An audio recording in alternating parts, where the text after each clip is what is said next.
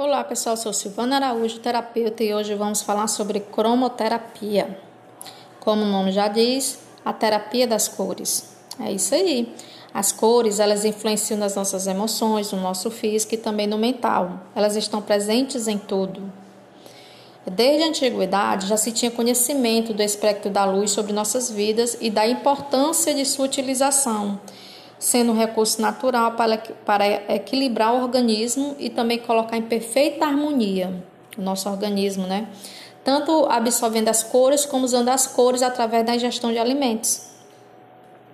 Então, a nossa cromoterapia ela é baseada nas sete cores do espectro solar, que também são as sete cores dos chakras. No próximo a gente falará sobre os chakras, tá bom? Cada uma delas tem sua vibração específica, atuando nas células do corpo e equilibrando o todo. Para cada órgão ou sistema do corpo humano, há uma cor que estimula e outra que inibe o seu funcionamento. Por isso, é muito importante procurar um profissional habilitado para fazer algum tratamento. Fiquem atentos. Conhecendo a ação de diferentes cores sobre cada órgão, pode-se aplicar a cor apropriada para preservar a saúde que as doenças elas se instalam no corpo quando o equilíbrio energético dos órgãos é perturbado. Assim, havendo desequilíbrios dessas cores no nosso corpo físico, adoecemos.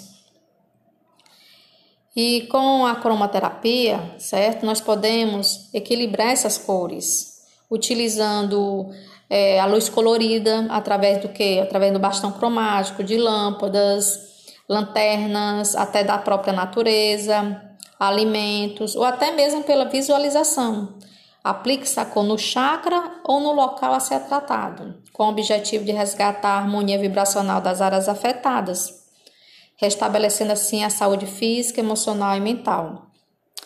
Esse método é capaz de equilibrar as energias do corpo humano, tratando doenças e trazendo bem-estar no todo.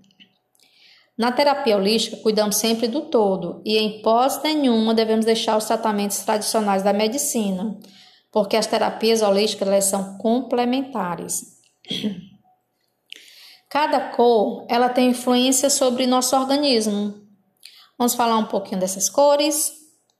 Por exemplo, a cor violeta, que é a cor do chakra coronário, ela remete transmutação, limpeza, espiritualidade, traz um místico, estimula a espiritualidade e ela é muito usada para a prática de meditação.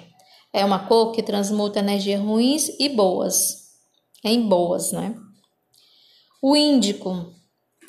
O índico é aquela cor que traz mais entendimento, sabedoria, concentração, imaginação, aguça muito nossa intuição. Ele também traz um estado de relaxamento do corpo e da mente além de nos ajudar no processo de autoconhecimento, transformando nossos padrões internos. É o chakra frontal, aquele que fica bem no meiozinho da nossa testa. A cor azul.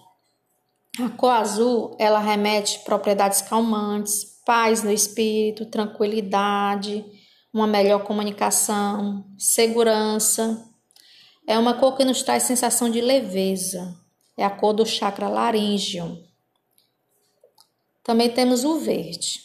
O verde é a cor que ajuda na energia da cura, da harmonia, frescor, promove o equilíbrio interno, ajuda a diminuir o estresse, ajudando a promover o bem-estar físico e mental. É a cor do chakra cardíaco. No chakra cardíaco também temos é, a cor rosa, que também é utilizada no chakra cardíaco. Ela traz afeição, a energia de amor, carinho, bem-estar, compaixão, pureza, delicadeza. Traz o lado feminino de todos nós, porque todos nós temos o lado feminino e masculino, o nosso yin e o nosso yang. Temos também a cor amarela, que é a cor do chakra do plexo solar. O amarelo é a cor que favorece o discernimento, a assimilação, a memória, contribui para elevar a criatividade e melhorar o humor. Em seguida, nós temos o chakra, o, desculpa, a cor laranja, que é a cor do chakra esplênico. O laranja, ele traz movimento e espontaneidade. Ele estimula a mente e assimilação de novas ideias, favorece muito a criatividade. E temos também o vermelho, né? Que é a cor do chakra básico. Que o vermelho ele traz a vitalidade, a confiança, o otimismo, coragem, sucesso. O vermelho é a cor que aumenta a energia, a adrenalina. Temos também duas cores, que é o preto, né? Que na realidade o preto não é uma cor, mas, tem, mas influencia muito sobre os seres humanos. O preto ele traz o silêncio, o mistério, a individualidade. E o branco ele não é uma cor em si, e sim o conjunto de todas as cores. Por isso, o efeito do branco ele é neutro. Então, pessoal, o que vocês acharam da cromoterapia? Fiquem atentos, sempre que precisar, procurem um profissional.